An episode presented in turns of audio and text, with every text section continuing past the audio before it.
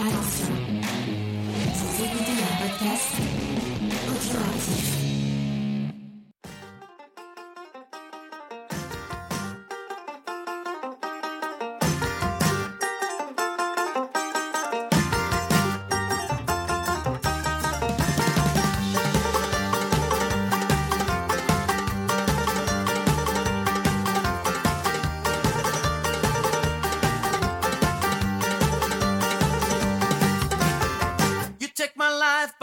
Yours too. You fire your musket, but I run you through. So when you're waiting for the next attack, you better stand, there's no turning back. The bugle sounds, the charge begins. But on this battlefield, no one wins. The smell of fucking smoke and horse's breath. As I plunge into a certain death.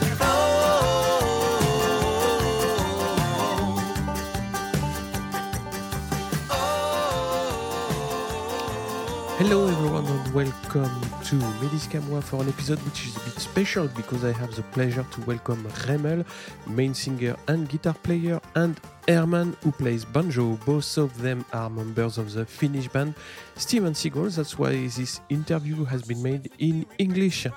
We met during their French tour in Le Silex, a concert location in Auxerre. We talk about the creation of the band, the main milestones of their 10 year history, and all that make the identity of, of the band. Of, of course, I would like to thank uh, the people at Le Silex, which helped me for the organization of the interviews, especially Maite, who is in charge of the communication of this uh, of this location, and of course Remel and Herman for their time, which is especially short when you're part of a, of a band on, on tour. Last point, the French version will come in the next month. Time for me to do the transcription and the voiceover. And if someone wants to do a translation in another language, for example Spanish.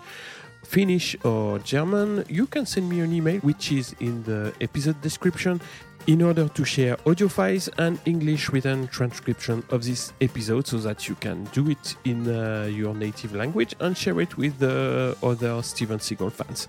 Enough talks, and here we go for the Steve 'n' Seagulls episode.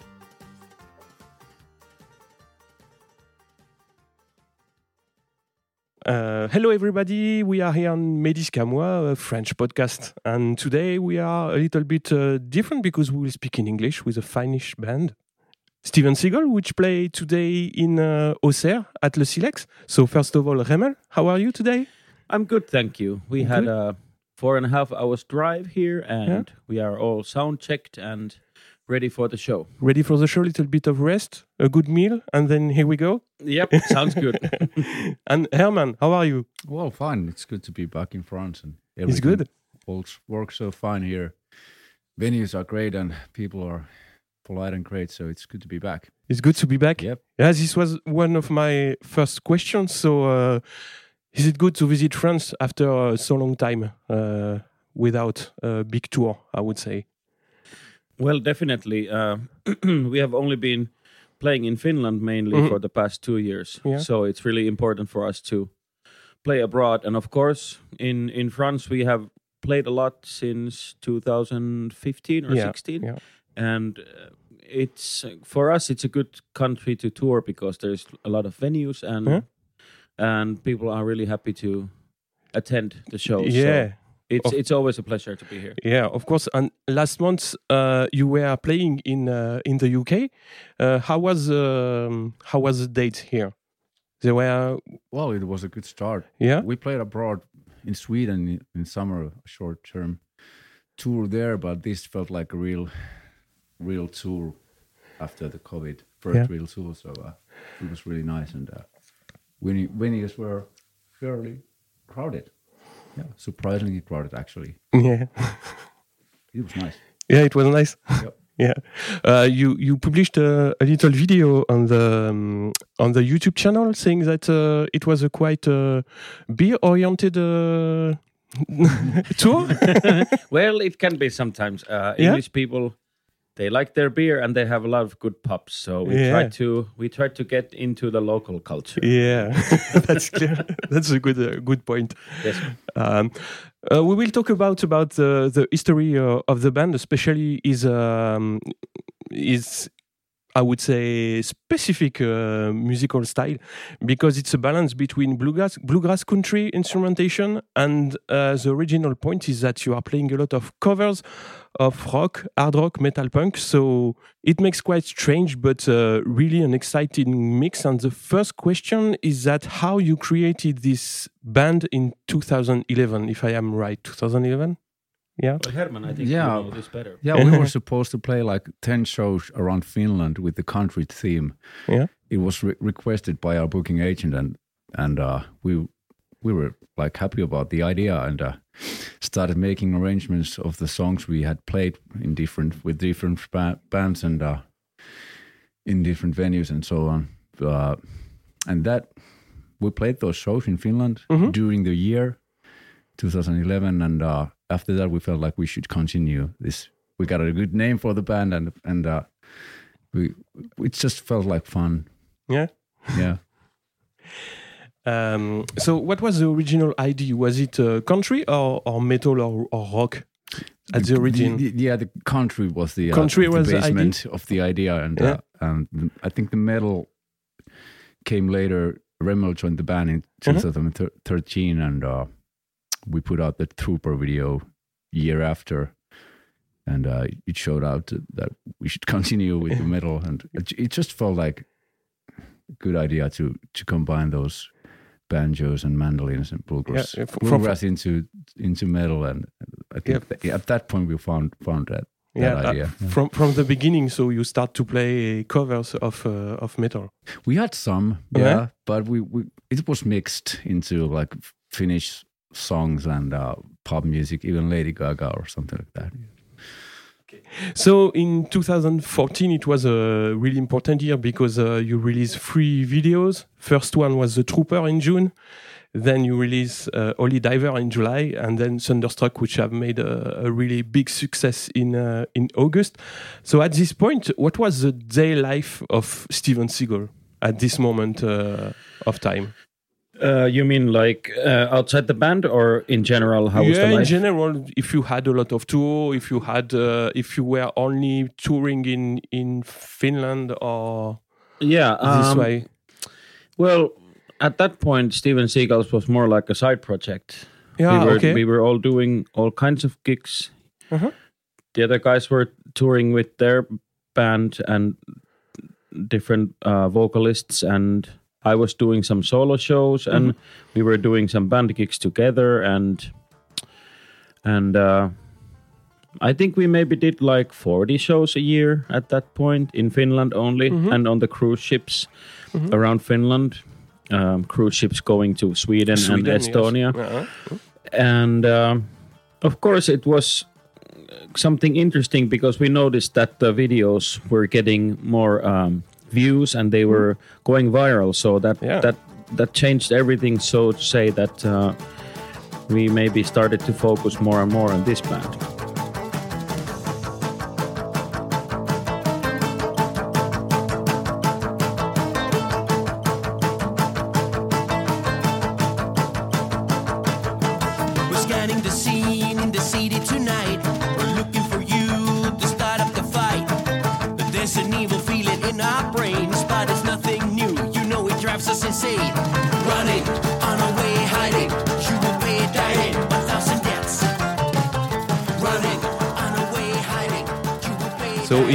2015, um, you released your first record um, with a lot of rock standard covers in the track listing. Of course, Thunderstruck and uh, Ich Will, Paradise City also. And um, how did you choose the songs at this at this moment?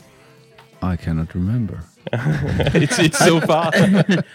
i think all the uh, not all but maybe 80% of the songs were on our live set ah, okay. True. Okay. Yeah. So, c- coming to the recordings, we had the new songs that we didn't play live were um, "Seek and Destroy," Mhm. "Ich Will," maybe, Yeah. and a couple of other ones. But most of the songs were already on our live set. Okay. But then in studio, we changed them a little bit, made them even more acoustic, maybe. And of course arranged a lot of vocal parts Yeah. and everything like Yeah, that. because there is a lot of uh, harmonization between all the vocals in the in the album, a little bit more than uh, than in the video. Yeah, Even, even if the video is already you are three or four singing. In Yeah. The, yeah. But I think the uh, the song list was quite narrow compared to the uh, albums after that. Yeah, We it was like pretty obvious that we are gonna do those songs, and it's just Uh-huh. like that's the whole album. Yeah. Just put it together. Yeah. I have one specific question about the the video. Who and who and how you you came to the idea to substitute the famous thunder of the um, of the original song of ACDC by the anvil stroke. So ding ding. Who's got the idea? And huh. I don't remember who got the idea. We were just fi- trying to find some extra element for the video from Mhm. that barn, and we were just banging different kind of things Yeah. and found that anvil that and and found that it's in tune with the song. So Oh, it's clear. yeah, So- this is really a, a point which is uh, which is funny, but which is directly linked to the original song because everybody, every everyone who has heard Thunderstruck remember the thunder of the Mm, of the yeah. crowd, and you have the ding ding, which is which is really uh, linking to the original version. Yeah, and I remember liking that oil barrel, the huge barrel there. Yeah. it it had that boomy sound, but Mhm. And it's a the anvil seems to be an important thing. We still get people asking mail almost every week that uh, are you bringing the anvil or so we even got in the US somebody brought us a small anvil to the show. Ah, okay. you have a small one for for. Uh, not No, anymore. we no. don't have it, but sometimes in the festival shows they bring us a big anvil on stage. so that you. but it's it it certainly is a thing that people have noticed because That's clear. a lot of people ask about the anvil. So This it's a funny time- thing, though. yeah, yeah, that's clear. She was a fast machine, she kept her motor clean. She was the best damn woman that I've ever seen. She had the sightless eyes, so telling me no lies. And knocking me out with those American thighs, taking more than a share. Had me fighting for air. She told me to come, but I was already there. Cause the walls started shaking, the earth was quaking, my mind was aching. We were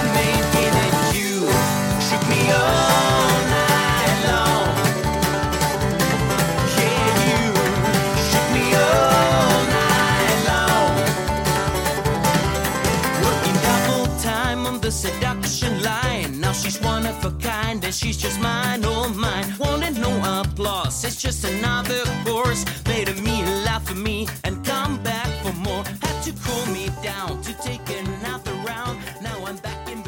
I, I really like in this album the you you shook me all night long, which is uh, also from uh, ACDC. Who has got the idea to cover this one?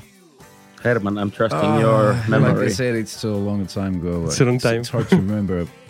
let's let's say it was our, our former bass player Pukki because it starts with the bass solo, and let's blame him.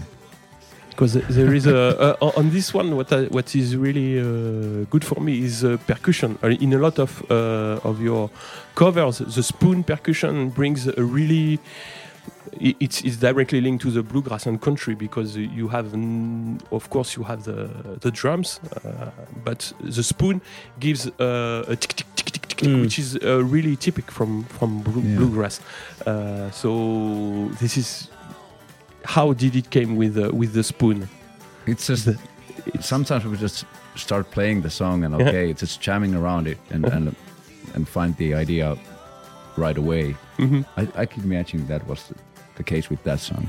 maybe and and sometimes when we when we are arranging the songs we we get a certain type of sound from the instruments and then sometimes we add something just to kind of tease the uh, or let's say the bluegrass sound a Mhm. little bit or something like that that Yeah. uh, we might add something there because in the end even though we have banjo acoustic guitar upright bass Yeah. our sound is of course there's bluegrass but the drums are and the drums and percussions are really from a different type of music so that Yeah.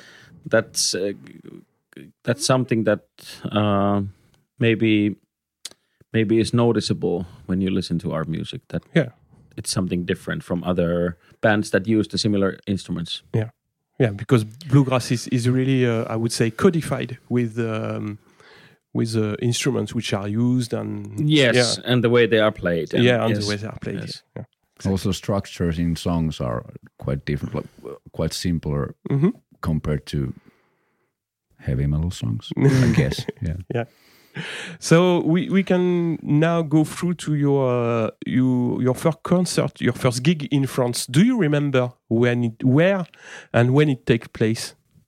It was in Rennes, Yes, 2016. 16 or 15? 15, 15. 15 maybe. 15, yes. Yeah. I think it Uh, was December sixth because I, I, I, I, I'm pretty sure it was the Finnish Independence Day. Was it? It was. It, it was at uh, Les Transmusicales de Rennes, which is a, a very famous uh, festival that is, uh, I would say, the best one to discover bands and provide opportunities to to to them uh, to play in France for the, for the first time. Uh, I have found a, fa- a, a lot of newspaper articles following your. Um, your your gig, your concert a- a- at this point, and a lot of journalists have been surprised by by your performance thi- this day. So um, this is the point of view of France. But do you have the same uh, warm welcome in all the countries you you have visited in this period in time? So in Well, Yeah. that was that that was special event for us. Ah. it was a good good turnout and opened many doors for us, it, and we were lucky to have that that showcase. And uh, it's not the same case in every country. Mhm. What do you think? Yeah, it's um, we do get do get mainly positive feedback from Yeah. people, but like Herman said, France has been really special because the first gig was really good. Mhm. We happened to play a really good gig as a band, and also the the timetable was on our side. We played in a really good time on that festival, and uh, right after that, when we started to tour in France, people have really taken us. uh, a to good their sympathy hearts for, for yeah yeah so it it has been something special but Some- uh, um for example in some other countries we have played this type of festivals where you discover new bands Mhm. but it has been uh maybe uh transmusicales is it's it's just so well organized Okay, that yeah. people actually see the bands and it's a it's a wonderful festival so so it's it was it was a really good break for us yeah. It's a, it's a good opportunity for, for, for bands to, to be to be discovered. yes Yeah. Uh, next question is dealing with um, with uh, with also this period in time wi- where you played in Brazil and Argentina, uh, also in the USA. So, did you get? Uh, how was the, the first feeling you get when you arrive in uh, in such difficult country? Not, not difficult, but different countries, and uh, especially in the US where the bluegrass is uh, is well established. Yeah, I think it, it's hard to compare South America and and uh, and US because those gigs in South America were, were like huge festival shows, and and and in US we play like a little bit smaller clubs, like capacity capacity of uh, maybe three hundred approximately. So uh, hard to compare, but but of course when you go to US it, and the uh, the tradition of bluegrass is there. It's always like well, in the beginning, the first tour was like uh, a little bit exciting what people are gonna say about our style, and Hmm. but it was a good turnout. They liked it. Yeah. Yeah, I remember going to US for the first time because in we grew up in the 90s and and that's the time when MTV came to oh. Finland and basically I was listening and I think a lot of other kids in the 90s were listening to bands from US. So it was always like the one of the biggest dream that if you ever get to play in North America or US it's something really different and special. So it was really exciting to go there for the first time. But then when you mentioned uh, South America, those were really crazy experiences too, because the like Herman said, the festival was huge and the whole organization was so well. Yes, really, really yeah, strict really in the high timing. end, and yeah. so, but yeah, they are both kind of probably not going to forget them ever. you you released the second album in 2016 uh, with uh, "You Could Be Mine," "November Rain," "In Bloom," for example. Uh, what is uh, really um, uh, good as a as a listener to to to listen this album is that the the um, yes the shock of the um, of the difference between the instrumentation and the and the original music is past. So now we can focus on on music. And this is what i what i felt when i hear the the album because uh, the surprise is a little bit behind and now we focus more on the on the um, a little bit more on the on the music by by itself. And what what i noticed also is that uh, fill up the tank is not a cover it's an original song. And um, i think it's uh, really good to have put this song in uh, yes in in, in this album because we can also discover that you are not only uh, a cover band and this uh, also the song is really is really good so what what was the idea is was really to introduce the original song um writing original music has been always part of us, but we Mhm. haven't released that much. I mean, in, in individuals, like Mhm. everybody's writing music, so so that is something we want to try, and and uh, that was the first shot. So uh, yeah and that song made it to the album. Our produ- producer was like liking the song, and what the hell? yeah That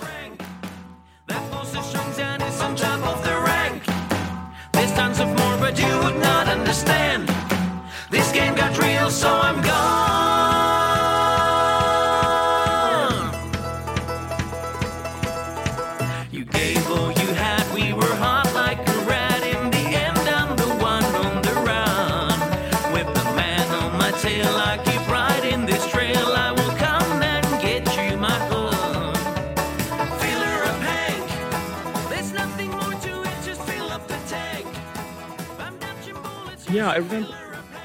We might have had like two or three.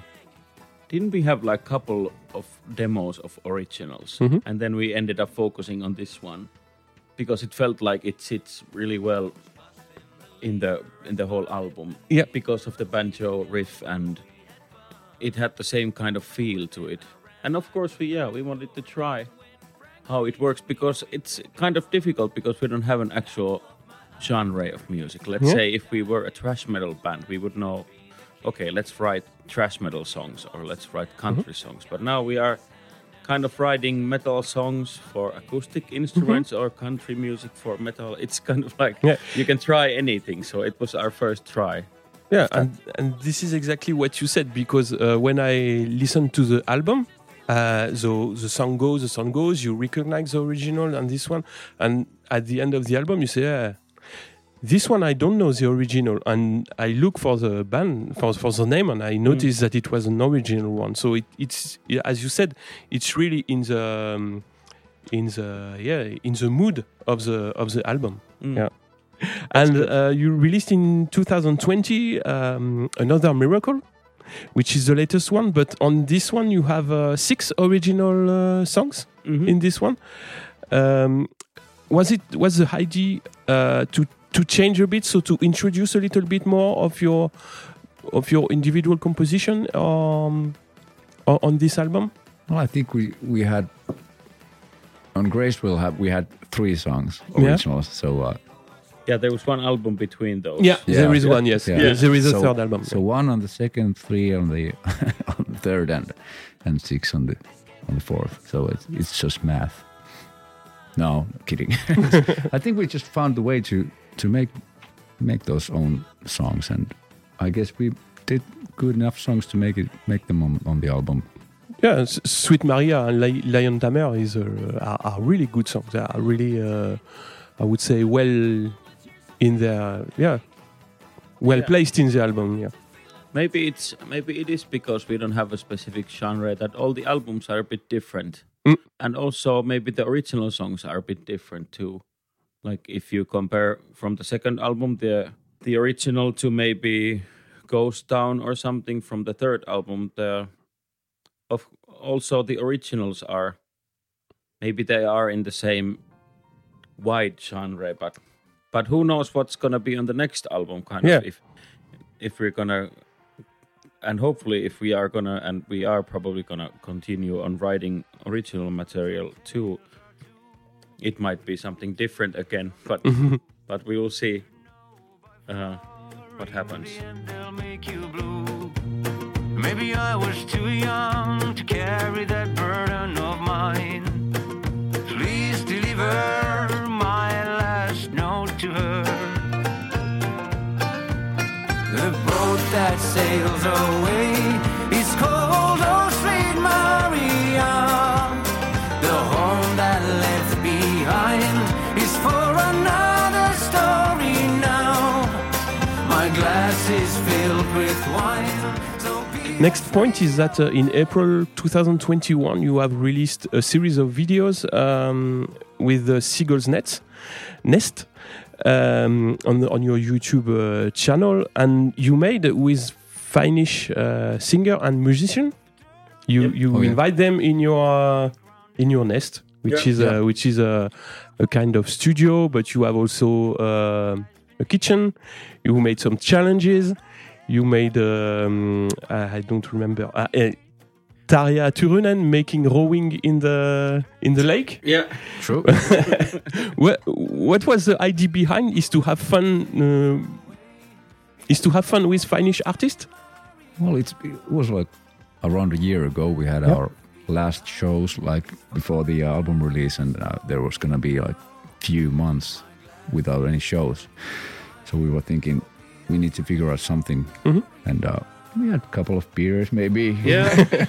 Beer is always uh, the fuel for Yeah, ideas. a- well, it was Yeah. a bar night, to be honest, and uh, and uh, we just came up with this crazy idea to let's build a tree house and play a song. Let's do a video there. yeah.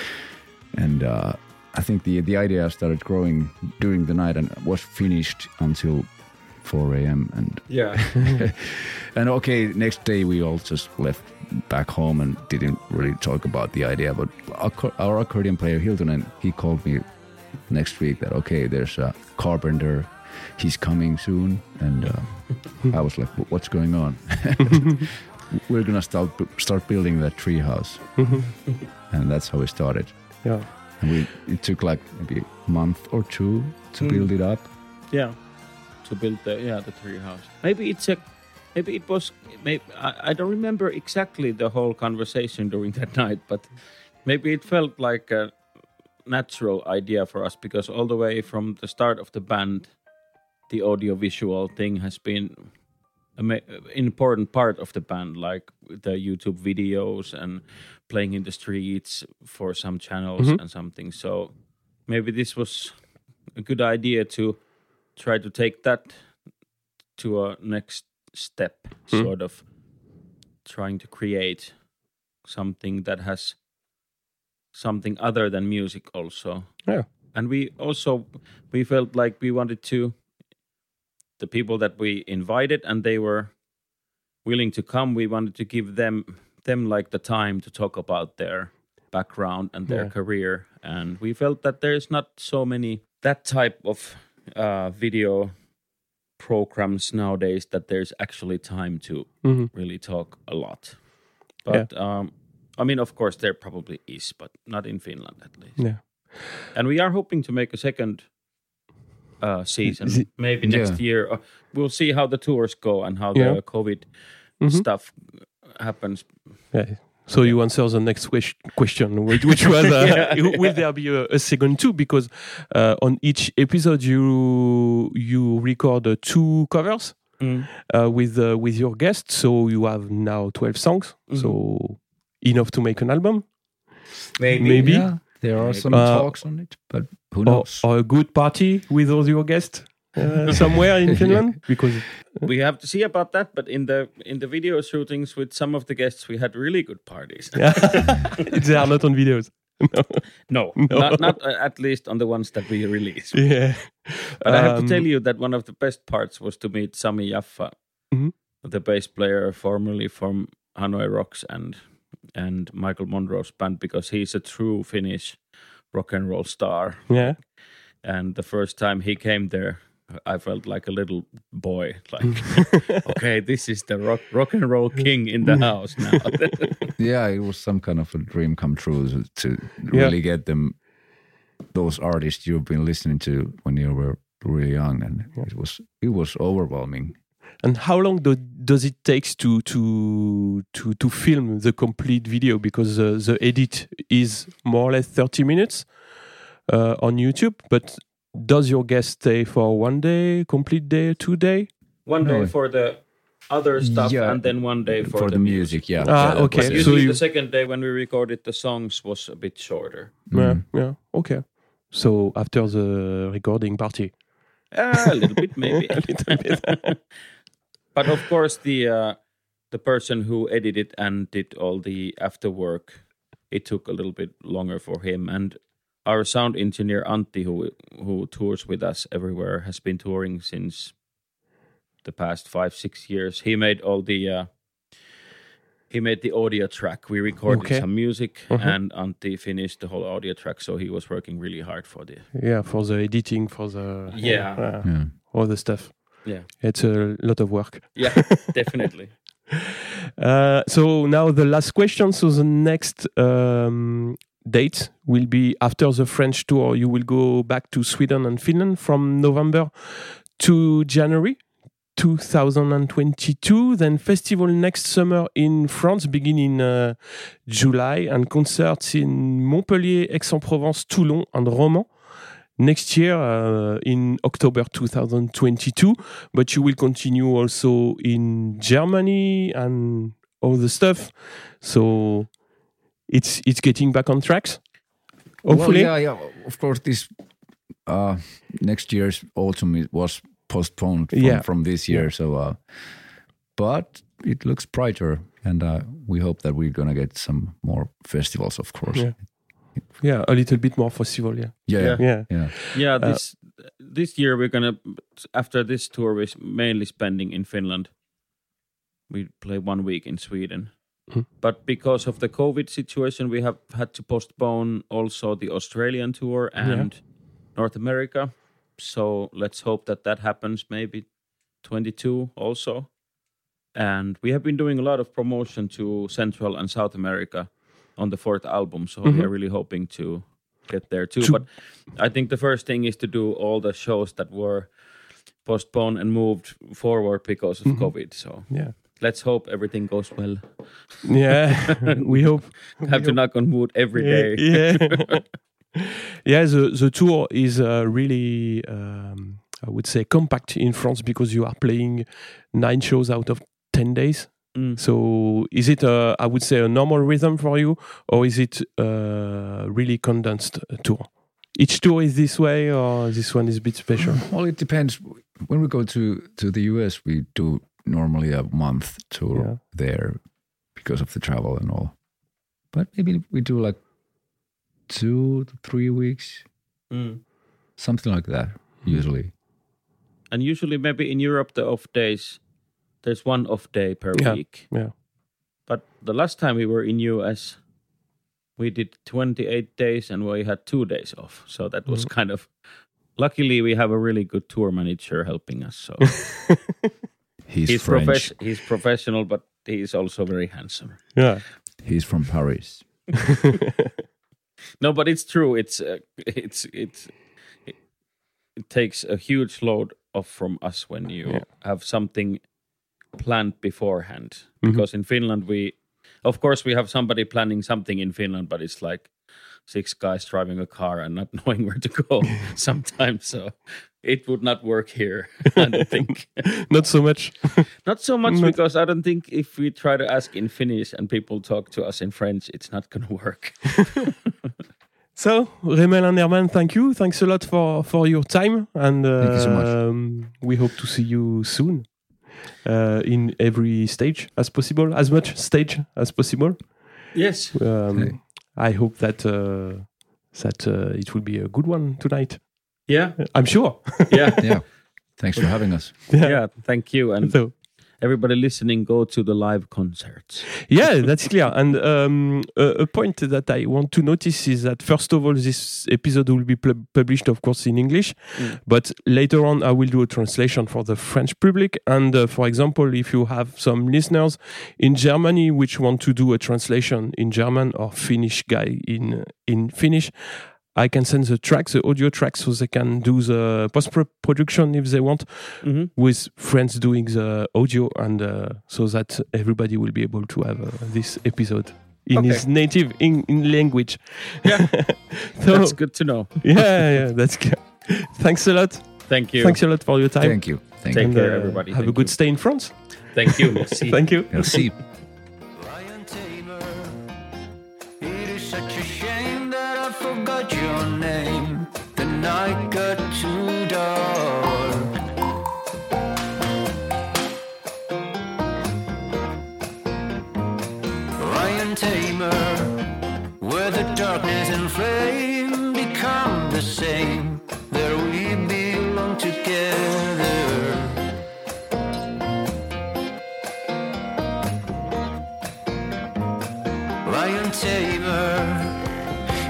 Such a shame